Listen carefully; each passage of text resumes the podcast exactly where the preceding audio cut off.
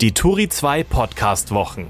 Alles über Podcasts für Kommunikationsprofis. Präsentiert von 7-One Audio. Podstars bei OMR. Und Zeit Online. Online unter turi2.de slash podcastwochen. Turi 2 Clubraum. Der Live-Podcast über Medien, Wirtschaft und Politik Willkommen im Clubraum, endlich wieder an meiner Seite heute. Markus Tranto, Chefredakteur von Turi 2. Du warst im Urlaub und da muss ich dir natürlich die Frage stellen, wo hast du denn vom Tod der Queen erfahren? Da passiert die Nachricht des Jahrhunderts, die wirklich branchenübergreifend alle irgendwie bewegt und du bist im Urlaub. Ja, ne? Also manchmal, manchmal ist das genau der falsche Zeitpunkt. Liebe Aline von Dratel, ich freue mich übrigens auch wieder an deiner Seite zu sein, um das nochmal vorwegzuschicken. Und ich habe die traurige Nachricht vom Tod der Queen natürlich im Urlaub gehört, auf der schönen Ferieninsel Samos. Das war sowieso ein etwas seltsamer Urlaub, weil parallel, Samos ist ja nah an der Türkei, auch noch die Drohungen von Erdogan gegen, gegen, die, gegen Griechenland waren. Also das war insgesamt ein bisschen seltsam, die Stimmung dort, verrückte Zeiten, in denen wir leben. Ja, so kann man es ausdrücken. Da kann einem das Souflaki schon mal im Halse stecken ja. bleiben.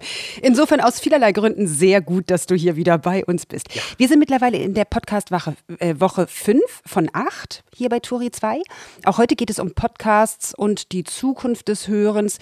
Heute zusammen mit Valerie Weber. Und ich glaube, es gibt keine Frau im Management deutscher Radiosender, die dabei so viel Erfahrungen hat. Und zwar sowohl im Privatfunk als auch bei den öffentlich-rechtlichen. Ganz herzlich willkommen, Valerie. Hallo, schön, dass ihr mich eingeladen habt. Wir freuen uns sehr. Und wir waren äh, eben gerade sehr traurig. Äh, ich habe es tatsächlich auf Tori 2 gerade mitgekriegt, weil unser Chefredakteur die Meldung selbst gerade geschrieben hat. WDR-Intendant, der ehemalige Fritz Pleitgen, ist auch gestorben. Hm wurde oh heute mitgeteilt. Bis 2007 war er Intendant. Du warst die Hörfunkdirektorin beim WDR, allerdings später als er, 2014 bis 2021, soweit ich mich ähm, da richtig informiert habe. Ich gehe aber davon aus, dass du ihn persönlich kanntest, Valerie. Ja, deswegen fällt mir das jetzt auch sehr schwer, zum Auftakt ähm, darüber zu reden. Tatsächlich, Fritz Pleitgen ist ein ganz großer und äh, wichtiger Mensch, nicht nur für den Westdeutschen Rundfunk, sondern natürlich in allererster Linie für seine Frau und seine Familie gewesen. Und ich glaube, dass alle Mitarbeiter beim Westdeutschen Rundfunk jetzt wirklich ähm, sehr traurig sind. Er hat den WDR sehr geprägt und ähm, er hat immer, auch mir, wenn es eine Frage gab und man mal nicht weiter wusste, geholfen und äh, einen aufgefangen, auch mal in schwierigen Zeiten und immer was Kluges gesagt und seine Stärke war, dass er, er ging immer nach allen anderen ins Bett und stand als erster auf und niemand, wirklich niemand, selbst Tom Buro, wusste nicht, wo man, dieser Mann diese Kondition hernahm, dass er, wie viel der gearbeitet und ja, auch mal gefeiert hat, aber er war wirklich ein, ein, ein ganz wichtiger Mensch. Nicht nur für den Westdeutschen Rundfunk, ich glaube für die komplette, mm, ja, Rundfunk für den kompletten Rundfunk, ähm, weil er ja selber als Journalist gearbeitet hat. Aber er hat sich eben sehr viel auch über die Weiterentwicklung des Journalismus gekümmert und geschaut, dass Leute den richtigen Weg gehen. So, sich persönlich auch gesorgt um Menschen. Das macht ja dann immer noch mal den Manager, ähm, unterscheidet die Manager untereinander, ob sie wirklich Sorge tragen, auch für, ja, für ihre Zöglinge. Liebe Valerie, ich danke dir sehr für diese sehr persönliche Würdigung von Fritz Pleitgen, der heute, wir haben gerade Freitagmittag, gestorben ist. Eigentlich wollen wir jetzt erstmal über die Themen der Woche sprechen. Und danach äh, werden wir auf alle Fälle weiter das ausführen mit dir gemeinsam ähm, und deinen Blick auf die ganze Branche. Jetzt aber erstmal deinen Blick auf die. Die Themen der Woche. Genau, und zwar aus den Augen von Valerie Weber. Wir starten direkt durch. Valerie, was hat dich diese Woche gefreut? Zwei Dinge. Ähm, eine Mail am Dienstag vom Chef und Gründer des Constructive Institute aus Aarhus, das ist in Dänemark, Ulrich Hagerup. Das ist so der Anführer des konstruktiven Journalismus in Europa. Und er schrieb, ja, er kommt und er schult alle Mitarbeiter der Audutainment, die Spaß dran haben. Natürlich freiwillig erstmal im konstruktiven Journalismus. Das fand ich fantastisch, dass das klappt. Und er hat mir auch noch jemand genannt, den ich jetzt hier noch nicht offiziell benennen will, äh, von einem, ja, von einem großen Printmagazin, ein stellvertretender Chefredakteur, der ähm, uns dann auch in deutschen Schulen wird, um die Kollegen sozusagen, mm, wer Ulrike Hagerup kennt, der spricht äh, sehr gutes Englisch und jeder kann es verstehen, aber wenn man wirklich an Nachrichten arbeitet und wirklich nochmal die Formulierungen ähm, mit jemand durchgeht, dann finde ich es immer gut, das nochmal in Deutsch zu machen. Und das mhm. hat mich sehr gefreut. Und das Zweite war ein Post von heute Nacht, äh, von dem Big FM-Kollegen, der die, den Deutschen Radiopreis für Comedy gewonnen hat letzte Woche und der immer noch ganz beseelt hier durch die Gänge schwebt, wirklich ganz süß. Also er so immer so, ich so, hey, sind Sie noch am Boden? Und er so, nein, nein, wo sind Sie? und, und der hat heute Nacht sich eben beim Team bedankt, eine Woche später nochmal bei allen. Und äh, ich fand halt toll, was er geschrieben hat, dass junge Leute Support brauchen, jemand, der sie an die Hand nimmt und Freiräume lässt, jemand, der sie Fehler machen lässt. Und denn nur so kann man wachsen. Und das sei ihm sozusagen geschehen bei Beck FM. Und mich hat das berührt und gefreut. Und was hat dich geärgert diese Woche? Ach, ähm, die letzten Wochen hatte ich, hätte ich immer gewusst, was ich sagen soll. Das RBB-Bashing diese Woche ähm, finde ich. Bashing nennst du es? Das ist ja, interessant. Ja, das kann ich auch erklären. Aber ja, mhm. also es war diese Woche aber nicht. Deswegen habe ich mich, gehört das eigentlich zu den Punkten, über die man sich auch freuen kann. Das liegt daran, äh, dass Markus Tranto im Urlaub war. ja. ja nee, aber sag mal, Valerie, ich, das interessiert mich. Ich muss dazu sagen, äh, ich bin äh, wirklich ein großer Fan des RBB und auch der Angebote, jetzt rein journalistisch und der, der, der Sender, die sie haben und der Angebote, die sie machen. Und ich finde die Art und Weise der letzten Wochen, ich habe das noch im Urlaub, es ging ja im August los und dann ging es ja wie ein Tornado. Und ähm, ich, ich, wie gesagt, ich sage das gleich vorneweg, ich werde hier nicht über Internas der ARD reden, das mache ich in keinem Interview, aber ich kann nur sagen, dieser dieser Shitstorm, der sich da zusammenbraute, wurde weder der Person Patricia Schlesinger gerecht, noch ist es wahr, dass die ARD hier ihr wahres Gesicht zeigte und das alles ein Systemfehler ist. Das ist sehr viel differenzierter, als es gerne in den Medien dargestellt wurde. Und natürlich, ich würde jetzt mal, äh, ich würde fast darauf wetten, es wird nicht darum gehen, was hier legal war, sondern im Nachgang wahrscheinlich, was ist legitim. Äh, und ich finde das auch eine wichtige Diskussion. Und diese Diskussion geht gerade durch die ARD und da ändern sich auch Bewertungskriterien. Aber wie gesagt, so wie das dargestellt wurde gegen den RBB, das fand ich nicht in Ordnung. Von uns und Kollegen aus den Medien. Ja, darf ich denn danach haken kurz? Wie fandest du denn die Berichterstattung aus dem eigenen Hause? Denn der RBB zeigt sich ja doch sehr, sehr bemüht, um die Glaubwürdigkeit herzustellen, zu erhalten oder sogar wiederherzustellen. Ja. Siehst also, du da also auch einen Shitstorm aus dem eigenen Haus oder jetzt im Grunde von Leuten, die ohnehin Lügenpresse skandieren und sich darauf stürzen? Nein, also erstmal, das ist ja äh, dem RBB hoch anzurechnen, dass er in dieser Situation eben die eigenen Journalisten im Haus nicht behindert. Man spürt aber natürlich, und äh, das sage ich jetzt von außen als Betrachter, äh, man spürt die, die Wut und den Ärger der Mitarbeiter, der sich sicherlich über Jahre aus vielen, vielen Gründen zusammensetzt, wahrscheinlich auch sehr viel differenzierter zu betrachten ist, als dass sie nur ihre Intendantin nicht mögen, was ich äh, gar nicht als erstes unterstellen würde. Und ich denke da auch immer daran, wenn, wenn, wenn so viel Hass plötzlich zu spüren, spüren ist, dann stecken da auch große Gefühle dahinter und vermutlich auch viel Liebe von einem Partner, von dem man sich trennt, der einen nicht mehr interessiert. Da ist man in der Regel sehr viel gleichgültiger. Also steckte auch eine Enttäuschung natürlich dahinter gegenüber einer Frau, von der man so viel sich erwartet hat und die auch wirklich stark nach vorne ging. Mhm. Ähm, ja, und ich denke, ich war ja in Rostock, Markus, du hast es vorhin gesagt. Mhm. Ähm, ich spüre natürlich auch, dass hier der eigentliche Konflikt noch ein ganz anderer ist, meines Erachtens. Wie gesagt, ich bin von außen jeder vom RBB, der gerade zuhört, möge mir das entschuldigen, dass ich jetzt das interpretiere, aber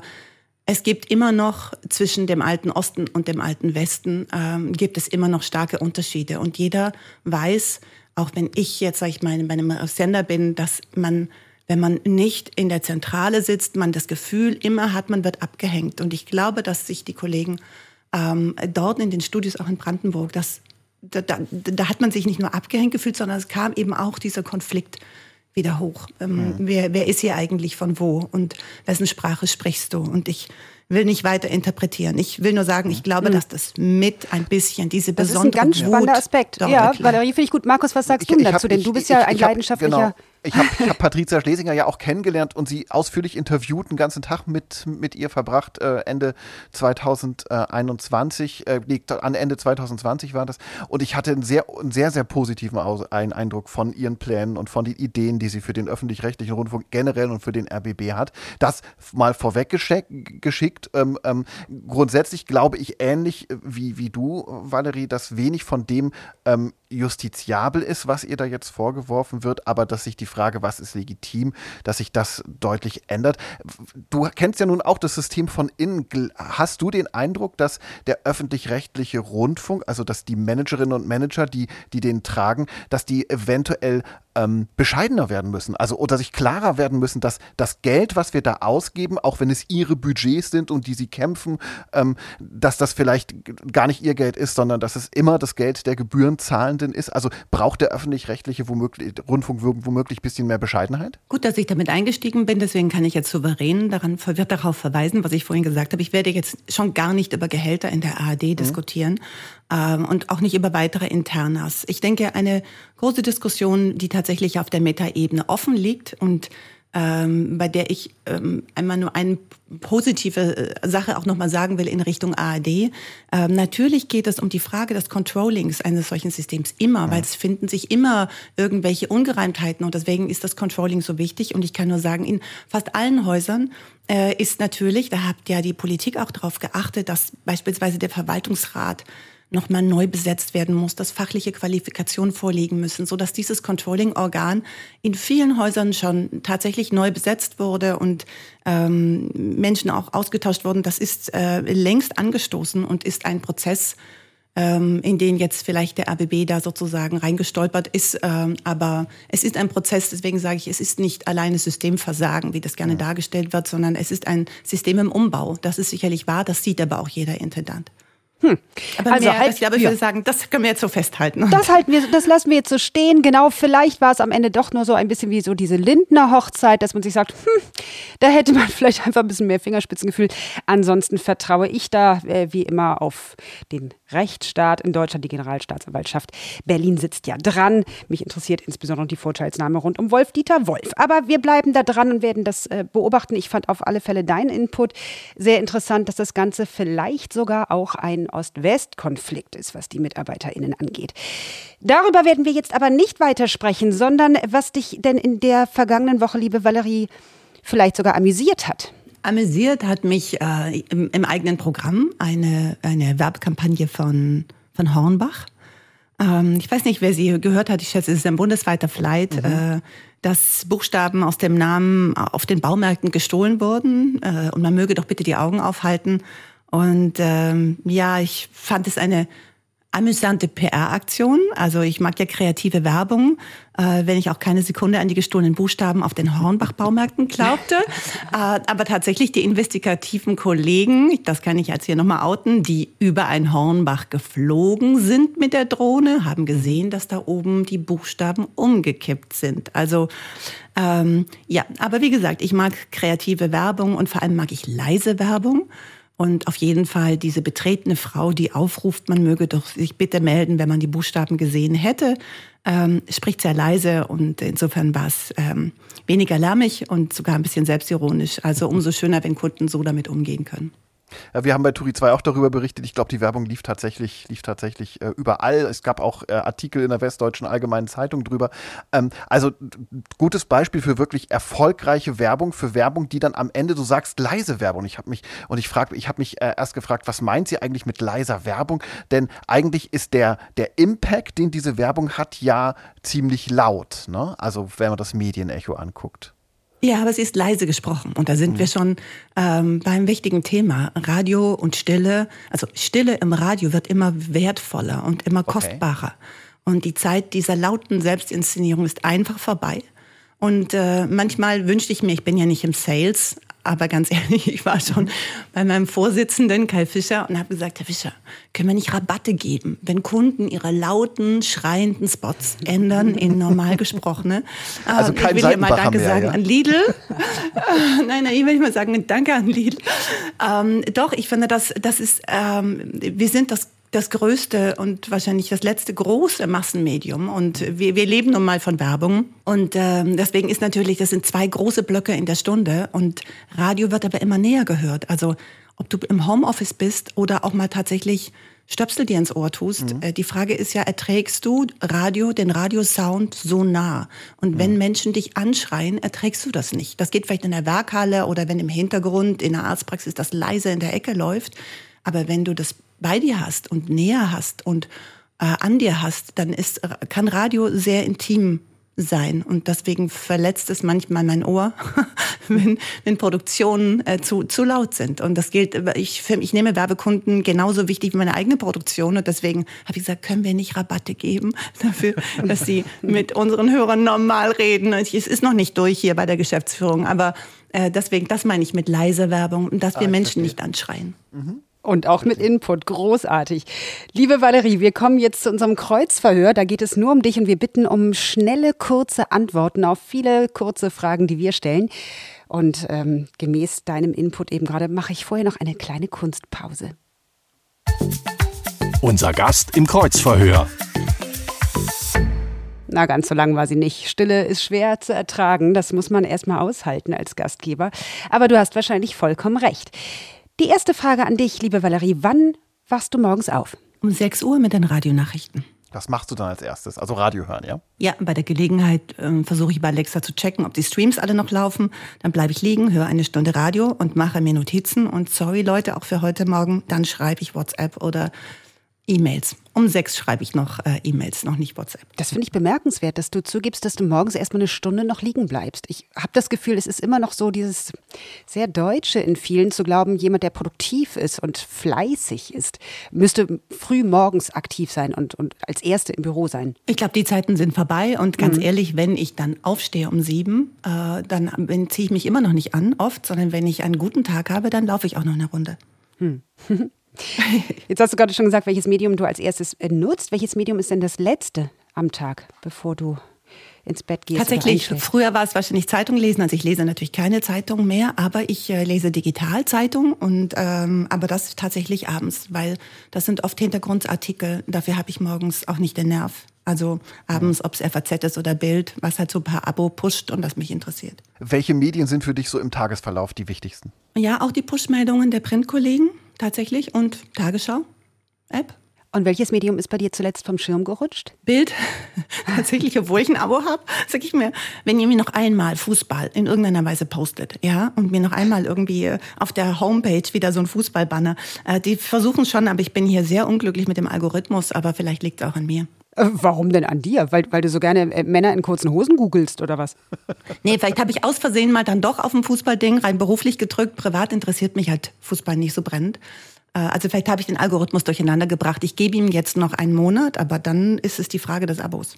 Ja, oder vielleicht kann KI sogar jetzt hier diesen Podcast hören. Was ist denn dein schönstes Interneterlebnis gewesen? Jetzt hast du die Chance, deinen Algorithmus zu ändern. Mm, tatsächlich äh, muss ich sagen, ich glaube, ich wäre nicht mit meinem Mann zusammen, mit dem ich jetzt zusammen bin, wenn es nicht ähm, Apple gegeben hätte tatsächlich und äh, Steve Jobs nicht FaceTime 2010 erfunden hat, weil ich ähm, wir hatten uns direkt vor der Pandemie kennengelernt und dann zog er als ARD-Korrespondent nach Washington.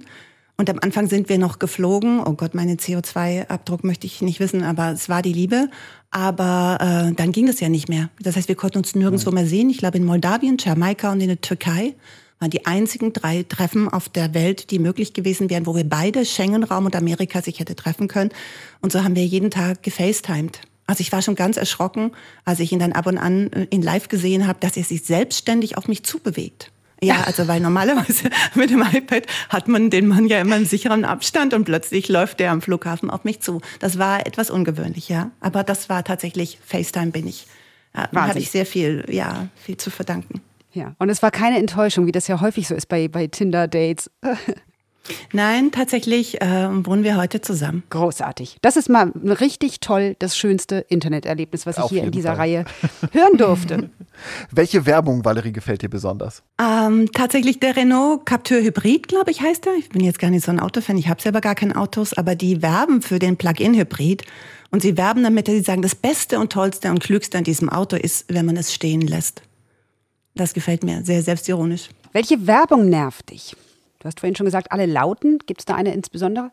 Die du Nein, ich möchte, wie gesagt, wir sind abhängig von unseren Kunden, deswegen nenne ich jetzt keinen, aber äh, ich würde auch nie irgendwelche Lebensmittelhändler nennen. Ähm, wie gesagt, das, ähm, nein, also ich freue mich über jeden, der ruhiger wird. Welche Marke begeistert dich? Celine, also eine Frauenklamottenmarke, muss man vielleicht erklären, gefällt mir. Bisschen 70er, aber finde ich cool. Toll, dann würde ich jetzt am liebsten die Frage stellen, wie viele Handtaschen hast du von Celine? Aber stattdessen ah, Ich habe nur ein Kleid, eine Handtasche könnte ich mir nicht auch noch leisten, aber glaube ich nicht. Ähm, Ach so, stimmt. Doch, ich habe noch eine Handtasche im Schrank, jetzt wo du es sagst. Oh mein ja. Gott, ja, die muss ich mal wieder rausholen. Sorry. Ich habe auch eine Handtasche, es war gelogen. Ja, super. Ansonsten, ich hoffe, dein Mann hört zu. Weihnachten steht ja schon fast vor der Tür, nicht wahr? Was war dein Abi-Durchschnitt? Ein Sieben. Womit hast du dein erstes Geld verdient? Im Krabbeln auf Erdbeerfeldern. Ich bin dann in den, von der Hocke in den aufrechten Gang und habe ähm, Apotheken Sachen verpackt. Und irgendwann kam ich dann in Bewegung und habe in Kneipen gejobbt. Also parallel zum Volontariat. Was hättest du früher gerne über deinen heutigen Job wissen wollen? Mm dass ich hätte wohl besser Architektur und Psychologie studiert als Theater, Literatur und Kunstgeschichte, ähm, weil wir ja vier Sender, ihr habt es ja vorhin gesagt, vier mhm. Sender und digitale Marken zusammenführen in einer Etage in einem Haus.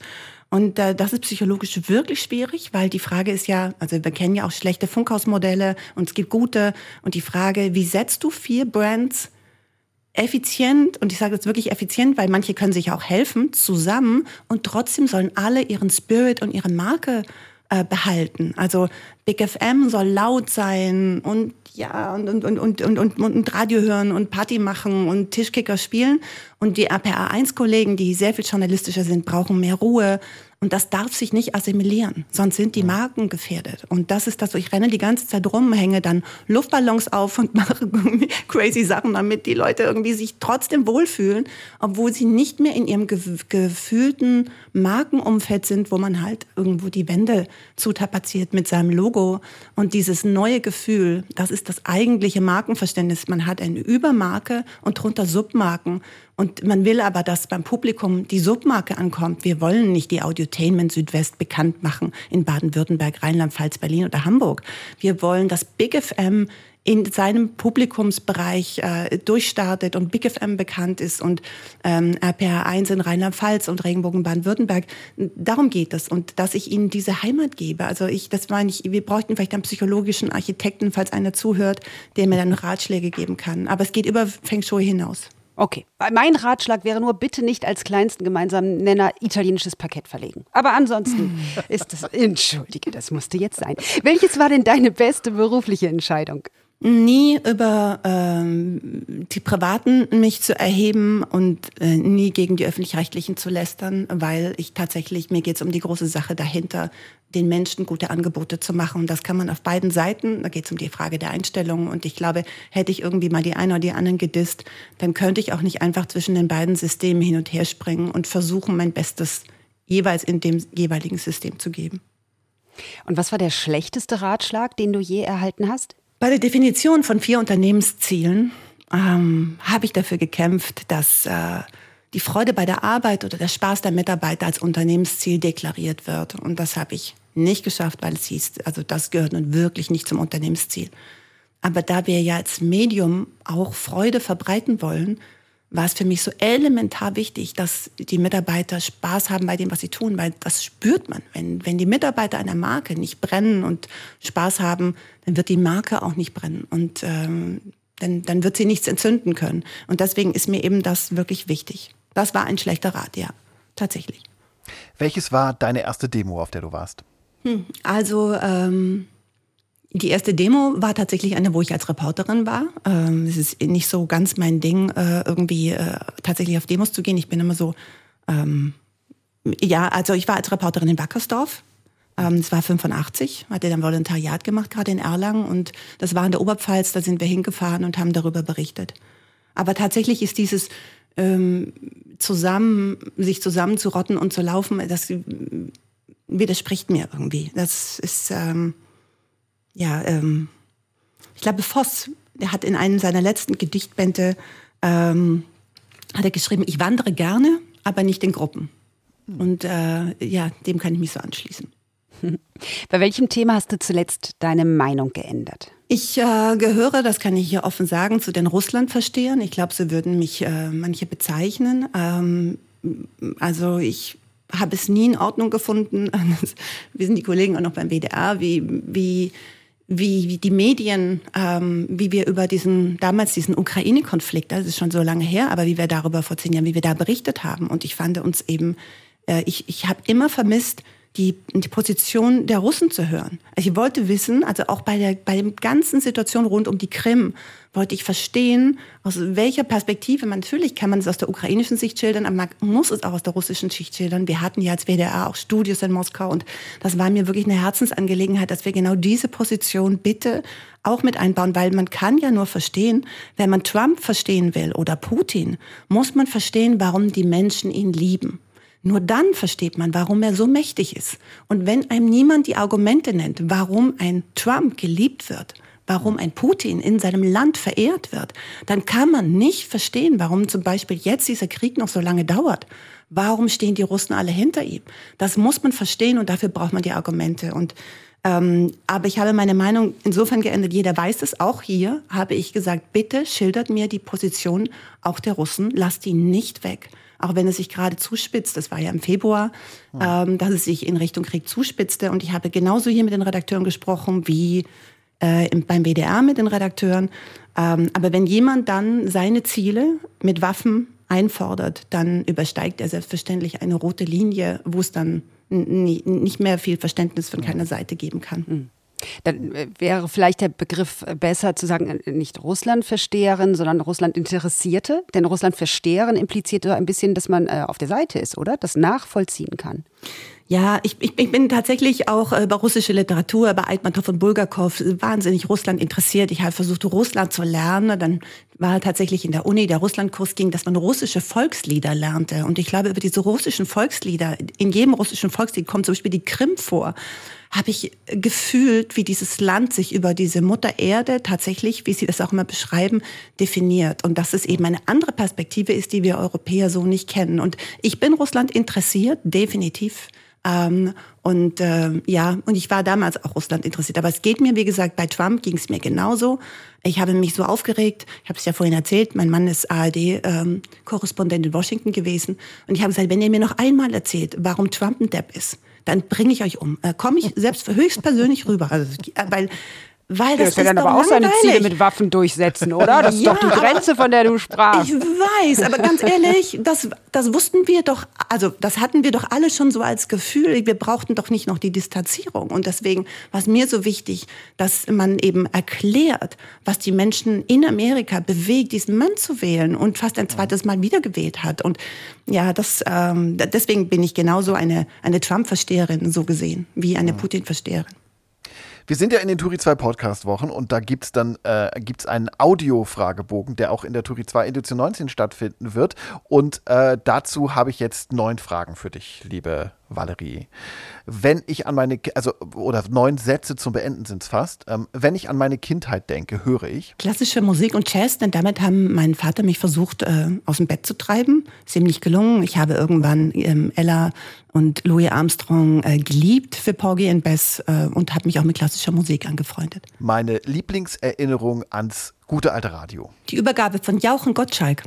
Ich habe eine Zeit lang im Rems-Murr-Kreis gewohnt und da konnte man sowohl den BR wie damals SDR empfangen, aber die Übergaben von Günter Jauch und Thomas Gottschalk, die beim BR moderiert haben, also die Moderationsübergaben, waren sensationell. Heute höre ich am liebsten Musik von Jamie Cullum. Ein bisschen, der Jazz ist ein bisschen hängen geblieben. Lisa Ekdahl, mhm. die schwedische äh, Sängerin, Vocal Jazz, also in diese Richtung. Podcast höre ich am liebsten. Lanze Brecht. Mein Podcast-Tipp.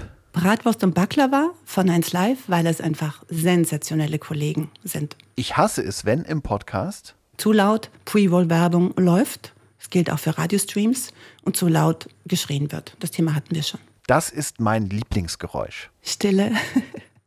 Stille ähm, in der Natur. Also ja, das finde ich schön, in den Bergen zu sein und nicht mehr viel zu hören, im Schnee zu sein und das ist still, Stille.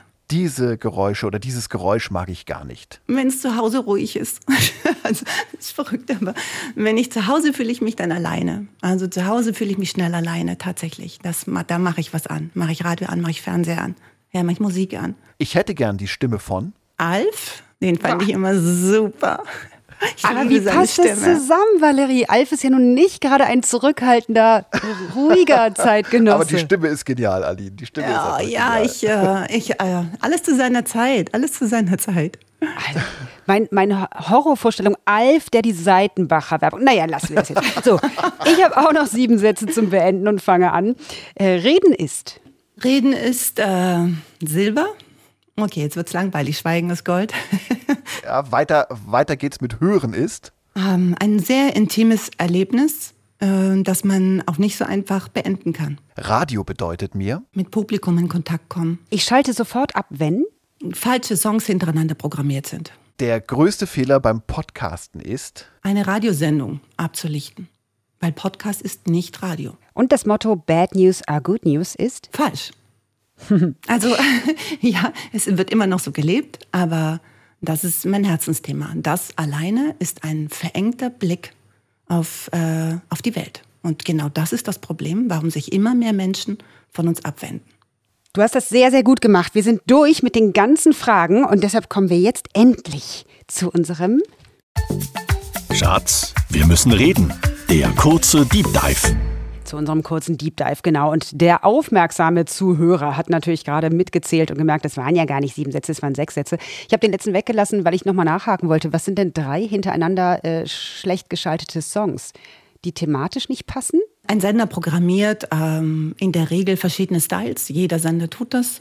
Kein Sender versucht nur eine Person zu erreichen, ein Radiosender. Im Stream kann man das machen, aber beim Radiosender versucht man immer eine gewisse Breite. Und man hat ein Publikum vor Augen und man kategorisiert Lieder in diese Publikumsgeschmäcker. Also es ist ganz ähnlich, wie sich heute auf Facebook, also in Personas, ich glaube, wir haben 5000.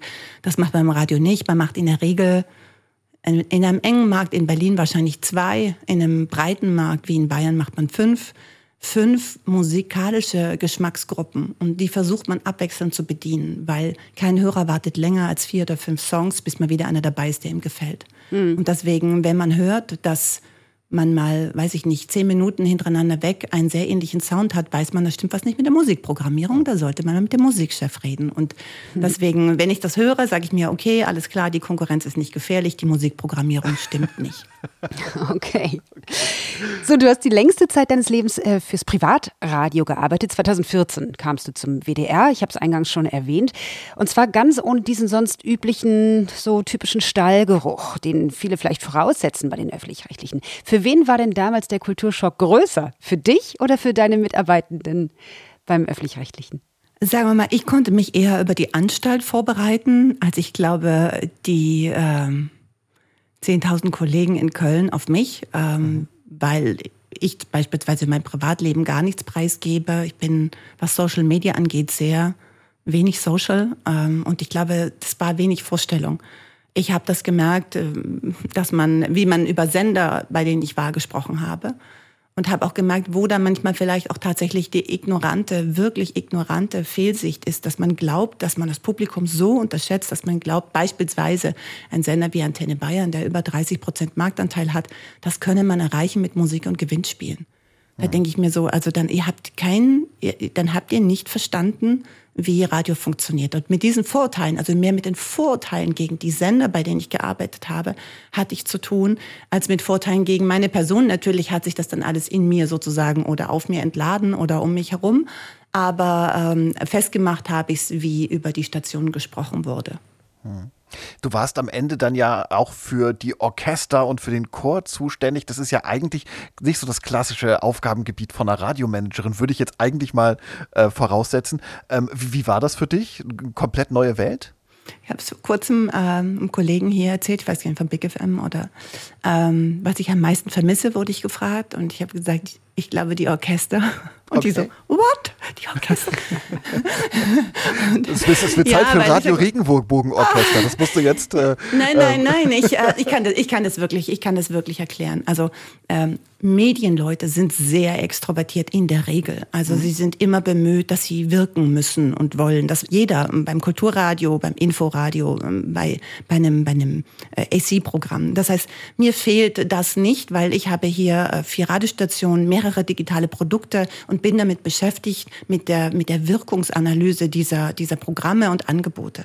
Ähm, das fehlt mir nicht. Was mir äh, Orchester, und jetzt komme ich mal zu den Musikern, äh, sind natürlich äh, was ganz äh, Wertvolles. Ähm, es ist äh, ungewöhnlich, dass sie bei einer Landesrundfunkanstalt angedockt sind. Wenn man die Geschichte kennt, weiß man, warum das so ja. ist. Ähm, weil es eben früher nicht die Möglichkeit gab, ähm, für einfache Menschen auch äh, ins Konzert zu gehen und äh, sie konnten sich gar nicht die Tickets leisten. Und bis heute ist es so, dass die Konzerte von öffentlich-rechtlichen äh, Orchestern haben immer Preise, wo man sagen kann, da kann man auch mal irgendwie mit der Familie hingehen. Und ähm, deswegen haben die schon auch noch mal neben den vielen kleinen anderen Orchestern, die sich natürlich eben wirtschaftlich ja auch überleben müssen, noch mal eine besondere Situation. Aber das Tolle daran und die Transformation für die Orchester war für mich das eigentlich Spannende, weil ich gesagt habe, neben dem, dass wir ja nur Konkurrenten sind und auch, sage ich mal, nicht gern gesehen waren, unbedingt von anderen Orchestern, die gesagt haben, wir bekommen keine Beiträge und wir können so billige Preise halt nicht anbieten. Ja, für die waren wir ja wirklich Konkurrenz war das Eigentliche den Musikern und die sind eben nicht extrovertiert. Ich habe für mich so ein bisschen die, die Analyse gemacht bei der Anzahl und Vielzahl an interessanten Musikern, die ich kennengelernt habe es gibt schon seinen Grund, warum diese Musiker die ganze Zeit über ein Instrument sprechen und nicht mit ihrer Stimme, außer sie singen im Chor. Aber die meisten sind ja doch sehr still und äh, kommunizieren über eine Violine, über eine Bratsche. Ähm, das ist ihre Art, sich täglich auszudrücken. Und das war natürlich sehr schwierig für mich als Radiofrau zu verstehen, was habt ihr denn für Probleme? In der ganzen MeToo-Diskussion mit den Musikern ins Gespräch zu kommen darüber, internationale, ähm, also sind ja internationale. Mitarbeiter, die sprechen zum Teil gar kein Deutsch, manche sprachen kein Englisch, waren aber unglaublich gute Posaunisten. Ähm, und äh, das hat mich eine besondere Zuwendung gekostet zu Menschen, die man in den Medien sonst so nicht findet. Und mit denen zusammen zu sagen, spielt nicht im Konzertsaal alleine. Das hat ihnen sehr wehgetan. Sie wollten natürlich, alle wollen natürlich, wir alle im Konzertsaal spielen und natürlich am liebsten in dem und dem und dem. Habe ich gesagt, Seht euch doch mal als Orchester mit angeschlossener Landesrundfunkanstalt. Ihr habt Fernsehen, ihr habt Radio, ihr habt Online. Ihr müsst den Apparat dahinter nutzen. Macht doch ähm, Medienprojekte, spielt bei YouTube, erklärt bei YouTube, wie man Posaunist wird. Macht mhm. Videos. Äh, ja, einen YouTube-Kanal auf. Ja. Genau, also, genau. Und das, ja. und das sozusagen zu sehen, es gibt hier eine Fernsehanstalt, die angeschlossen ist, sozusagen an diese Musiker, diesen Link zu schaffen, das hat mich jetzt wiederum als Transformationsfrau ähm, wahnsinnig fasziniert. Aber das ist ja die große Frage. Wir sind hier ja bei Tori 2 gerade in den Podcast-Wochen. Und Video Killed the Radio Star, ne, in den 80er Jahren war es ein Hit. Und am Ende war es doch eigentlich umgekehrt. Das Musikfernsehen ist gestorben, das Radio hat überlebt. Um jetzt mal über Podcasts zu sprechen, hat dieser Boom mehr Potenzial, dem Radio gefährlich zu werden? Nein, das hat wahrscheinlich aber auch mit der rechtlichen Situation zu tun. In den ganzen Podcasts kann man ja keine Musik verwenden. Das ist auch so eine Frage, ob die Branche das mal durchschlägt. Aber man sieht das ja in dem neuesten, äh, im September kam ja der neue Audio ähm, das neue Audio, Online-Audio-Angebot, also die ganze Studie raus, der Online-Monitor. Ähm, und danach ist es so, dass 27 Prozent hören Musikstreaming, aber wirklich nur Musik, ja. Mhm. Und 25 Prozent beispielsweise hören Webradio. Also da sieht man schon, aha, wenn die Leute im Netz sind, dann wollen sie vor allem Musik. Der größte übrigens, der größte ähm, Audio-Anbieter, äh, Aggregator sozusagen ist YouTube, ja, weil die Leute die Musikvideos gucken und vor allem hören. Ähm, aber tatsächlich äh, ist das Streaming ganz oben und Podcast ist seit Jahren stabil, tägliche Nutzung bei etwa sechs Prozent. Ähm, ich habe mal gesagt, ja, das mag auch vielleicht auf 10 Prozent gehen. Radio im Vergleich, also Radio Gesamt hat natürlich nicht 27 Prozent oder 25 Prozent, ähm, sondern über 70. Das ist ja nur Webradio als Vergleich online. Ähm, das heißt, man sieht schon, dass der eigentliche Treiber digital ist die Musik und ist das Streaming. Und ähm, 6 Prozent äh, sagen täglich, sie hören einen Podcast. Ähm, deswegen ist schon die Frage zum einen, wie bekommen wir denn Musik und Musikrechte in die Podcasts, um wirklich neue Angebote zu machen? Ähm, weil nur Musikstreaming, dafür braucht es nicht die Radioexpertise. Das war am Anfang so, weil wir natürlich die besseren Musikchefs hatten, aber die haben sich die Musikchefs natürlich einfach gekauft und machen jetzt auch sehr gute Streams mit KI, ähm, sehr kluge Algorithmen. Also das alleine ist es nicht. Und deswegen muss sich ist ja Radio ist es denn wünschenswert, Valerie, dass ähm, sozusagen der, das, der, der Podcast noch, noch radioähnlicher werden kann? Naja, sag mal so, die Fantasie ist dann äh, größer, wenn man weiß, man könnte dort auch was mit Musik, also mit ganz normalen Titeln auch machen. Denn die Musik mhm. ist ja meistens oft der Einschaltimpuls. Und dann bleibt man wegen der Menschen, aber man kommt wegen der Musik. Mhm. Und äh, insofern ist es natürlich diese modulare Trennung. Es gibt äh, nur Musikstreams und dann gibt es nur Podcasts. Äh, man sieht, dass das ist es noch nicht. Also fünf, sechs Prozent, das ist übrigens so. Die Inforadios der ARD ähm, kommen in der Regel auch auf so einen Wert. Also die haben mhm. auch etwa, wenn, wenn man nur Wort hat, hat man in der Regel fünf Prozent. Ich glaube, der HR hat es mal auf sieben Prozent geschafft. Aber normalerweise ist das die normale Nutzung. Das wird sich, glaube ich, auch nicht dramatisch ändern. Ähm, aber das modulare Hören wird natürlich immer stärker. Und die Frage ist jetzt, ein so ein, so ein Mischangebot wie Radio muss sich neu erfinden, damit nicht die modulare Nutzung in die Ränder wegfrisst. Also wir brauchen genau, das, als genau, Marke das, das ist ja einen neuen das. Weg. Das, das ist ja das, ne? Also es gibt inzwischen Podcasts, die klingen wie Morning-Shows, Podcasts, die sind auch kurz, News-Updates, die dreimal am Tag kommen und, äh, und, und äh, Nachrichten bringen wie, wie klassische Radionachrichten und für die Musik gibt es dann Spotify. Braucht es dann eigentlich in Zukunft das Radio noch, das moderierte mit dem Gastgeber am Mikrofon? Oder ja, wie gesagt, wo, wo, wo findet das seinen Platz? Genau, das ist die Frage, dass wir verstehen müssen, dass wir uns genau diese Frage stellen. Das heißt, was ist denn der Sinn dieser Marken? Und ich meine jetzt gar nicht nur von Radio, sondern mhm. der einzelnen Radiomarke. Was ist der, der gesellschaftliche, ähm, die, der Gesellschaft, die, Gesell die Botschaft in die Gesellschaft? Was bewegt uns intrinsisch mit der Marke, ob jetzt Radio Regenbogen oder äh, Big FM? Weil die, die Nutzer, suchen Marken nicht mehr nach den reinen Produktaufzählungen. Die spielen mehr 80er und aha, und da ist irgendwie äh, immer um 7.40 Uhr Comedy und die haben den 90er-Anteil erhöht, dann schalte ich jetzt nochmal da ein, sondern die, diese Aufmerksamkeitsökonomie jeden Tag zu sagen, schaue ich jetzt YouTube noch das Video, das kommt ja alles über Instagram gepusht mhm. äh, und das braucht ja auch immer das Ohr. Das heißt, der, der größte, in Anführungszeichen, Gegner ist ja eigentlich Social Media und die ganzen Ausspielungen dort. Und deswegen ist die Frage, was haben wir denn, was dort ausgespielt wird, was mit der Marke zu tun hat. Also wir werden auch lernen müssen, modulare Dinge zum Ausspielen zu haben. Und das kann eben nicht nur also Musik sein, die man äh, irgendwo auch runterladen kann, mhm. sondern es müssen, wenn, dann eigene eigene Aufnahmen sein von Musik, eigene Interpretationen von Songs, eigene Dinge, die Künstler mit der Marke vielleicht zusammen machen. Sowas würde dem Thema etwas Modulareres, etwas Besonderes, mir ein Happening geben. Aber Musik, wie wir sie spielen, ist ja nur der Mix. Ich habe es vorhin erwähnt. Das kann man genau sozusagen ausrechnen, ob der Mix gut oder mittelgut und wie sind die Mitbewerber. Aber das Musik-Happening haben wir nicht mehr dadurch, dass wir Musik spielen. Und deswegen brauchen wir ähm, eine, eine, für diese Konsummarken insgesamt äh, eine, eine Mission, mit der, für die wir stehen. Und wo Menschen sagen, das ist das, was diese Marke intrinsisch motiviert und diesem Wertekompass schließe ich mich an. Und da sieht man ja, dass zum Beispiel dieses ganze Thema bei allen Konsummarken Lebensfreude, Selbstinszenierung, wir sind laut, geschlagen wird durch Nachhaltigkeit, Geborgenheit, Zuhause. Und das, ist das gerade, sind gerade die, die, ja. die, die Treiber der Zeit. Ist das diese Gefühlsapotheke, wie du sie nennst, ähm, die du auch beschreibst in deinem Gastbeitrag, den du geschrieben hast für unsere Torio 2 Edition Nummer 19, die am 12. Oktober erscheint? Da hast du über das Radio äh, geschrieben, es, das wäre eine Art Gefühlsapotheke heutzutage ja, der, gesellschaftliche genau, Notlagen. Ja, ja, der der Satz kommt von einem, von einem Kollegen vom WDR, von Tobias Lammer, das darf ich hier sagen, sehr geschätzter Kollege, der, der gesagt hat, wow, das war so für mich das Fazit, Radio wird irgendwie Den hatten wir auch im Podcast schon, den hatten wir auch im Podcast. Ja, genau, ein to toller, cooler, cooler Kollege. Und er ja. sagte, in dieser, in dieser Zeit wird das wirklich, äh, ähm, geht es darum, und das Thema Moodmanagement, also Stimmungsmanagement ist ja schon mhm. immer beim Radio ein großes, aber äh, in dieser Zeit ist es umso wichtiger zu fühlen, ähm, was die Menschen in diesem Moment in der Gesellschaft bewegt. Was sind die großen gesellschaftlichen Fragen, auf die die Menschen gerade eine Antwort brauchen oder zu der sie sich überhaupt interessieren zu Nachrichten. Mhm. Und die großen gesellschaftlichen Fragen kriegen wir nicht raus mit unserer klassischen Musikresearch, mit unseren Mapping-Studien. Wer hat die beste Comedy und wer hat die besten Nachrichten? Die Frage ist ja, Nachrichten zu welchen Themen?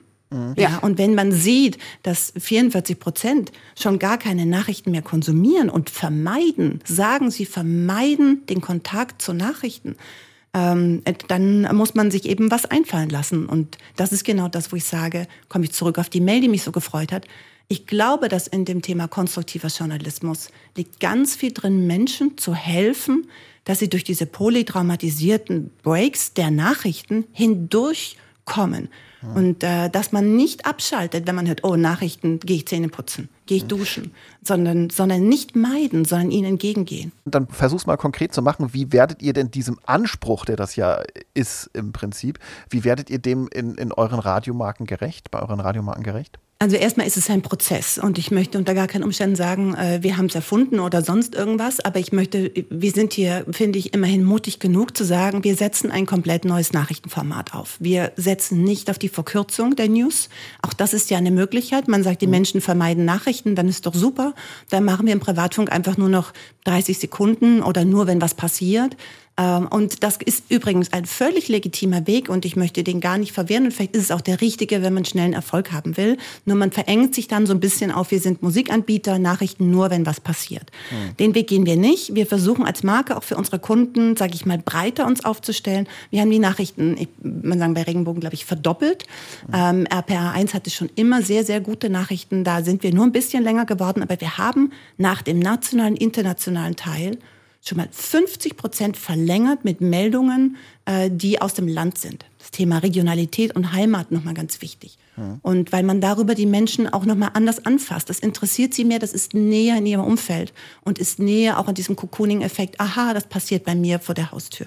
Und dann, und das ist natürlich ein sehr simple Methodik, aber es ist extrem aufwendig, haben wir uns versprochen. Wir finden jede Stunde mit Hilfe unserer Reporter und Redakteure in den Studios, das kommt nämlich nicht über die DPA, mhm. positive Nachrichten, die aus den Regionen sind. Jede Stunde eine. Wer das schon mal versucht hat, eine am Tag zu machen, ist schon schwierig. Und äh, ich bin so, das ist nicht, ich, ich setze das nicht um. Das sind Leute draußen, die nichts anderes machen, wie jetzt auch wieder für die nächste Nachrichtenausgabe dieses Thema zu recherchieren, weil es eben nicht über die Agenturen kommt. Das positiv, eine positive Nachricht zum Abschluss zu setzen, ist aber nur dem Hörer zu sagen, pass auf, wenn du durch bist und, und den Anfang uns gefolgt bist, mir gefolgt bist als News Anchor, ich habe was für dich zum Schluss, das wird dir vielleicht sogar ein Lächeln ins Gesicht zaubern oder du wirst dich darüber freuen. Und ähm, das ist nicht konstruktiver Journalismus, das will ich an dieser Stelle ganz, ganz, ist mir ganz wichtig, es festzuhalten. Das ist nicht der Ansatz. Der Ansatz von konstruktivem Journalismus ist bei allen gesellschaftlich relevanten Themen, also der ganze Block davor auch, zu sagen, wo gibt's denn hier nicht nur die, das ist alles schlecht, sondern wo gibt es denn vielleicht eine Perspektive, wie es besser werden könnte? Also nicht die Frage, wir berichten über das, was ist, sondern zu sagen, okay, wir berichten über das, was bleibt, dieses vor kurzem im Deutschlandfunk-Podcast. Wir berichten über das, was die Zukunft bringen könnte, weil es gibt jetzt drei Optionen, die vielleicht alle drei uns helfen würden, das Thema zu ändern.